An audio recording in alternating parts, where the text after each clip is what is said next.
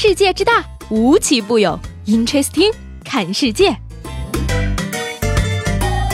本节目由喜马拉雅青岛站独家出品。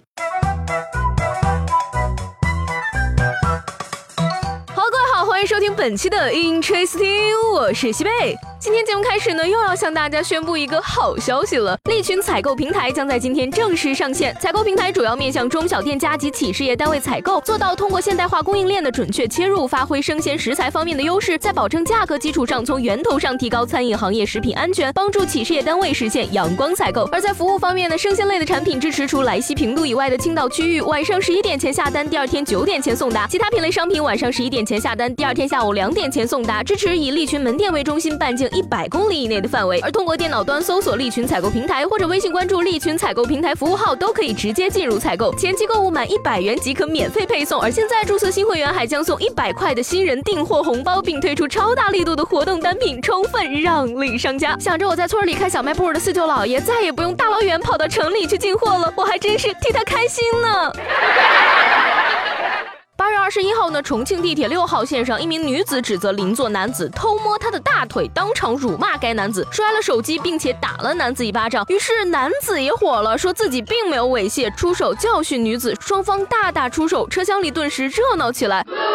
而警方调查后呢，车厢内的多名乘客均表示说，男子全程都在玩手机，并没有偷摸女子大腿。最后双方达成了和解。这就很尴尬了，没有 CCTV 的现场，谁对谁错，哪能说得清楚呢？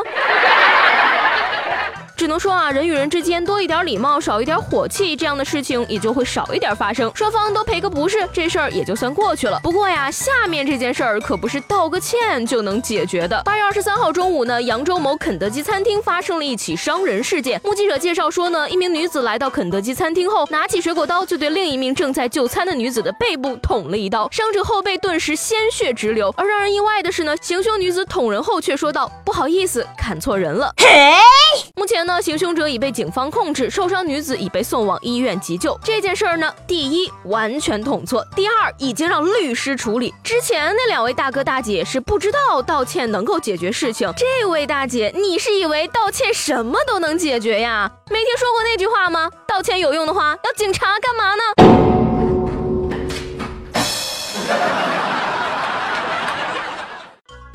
广州一个公园内的大爷大妈们呀，有了新的锻炼方式。他们组团爬行，一边爬还一边摇动手臂，摇头晃脑的。而八十七岁的发明者李爷爷说呢，自己每天都爬行四百米，爬完后感到一身轻松，十分舒爽。这种方法看上去如此的惊悚，没想到医生却表示啊，说这种方法有一定的科学性，是一种反祖行为，每次锻炼五到十分钟就可以了。而且呢，有脑梗和冠心病等疾病的人呢，是不是用这种方法的。这架势，一大波僵尸来袭呀！隔着屏幕都能感受到满满的尴尬，各位大哥大姐，你们能不能把爷爷奶奶叫回家去呢？在家爬不行吗？还可以拿抹布顺便擦擦地嘛。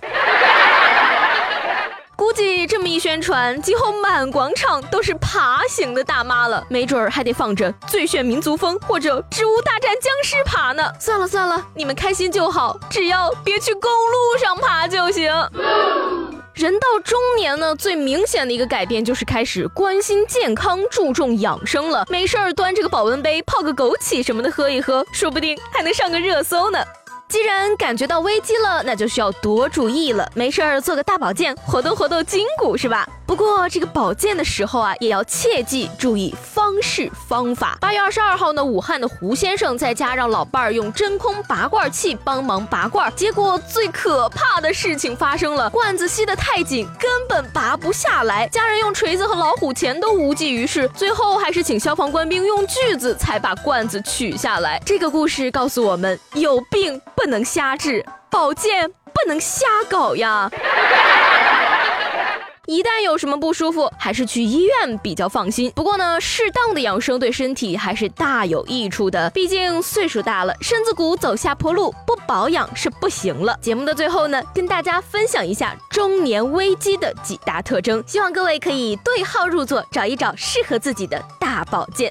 男人中威的三大特征：盘串出轨、保温杯；女人中威的三大特征：保养换车、学烘焙。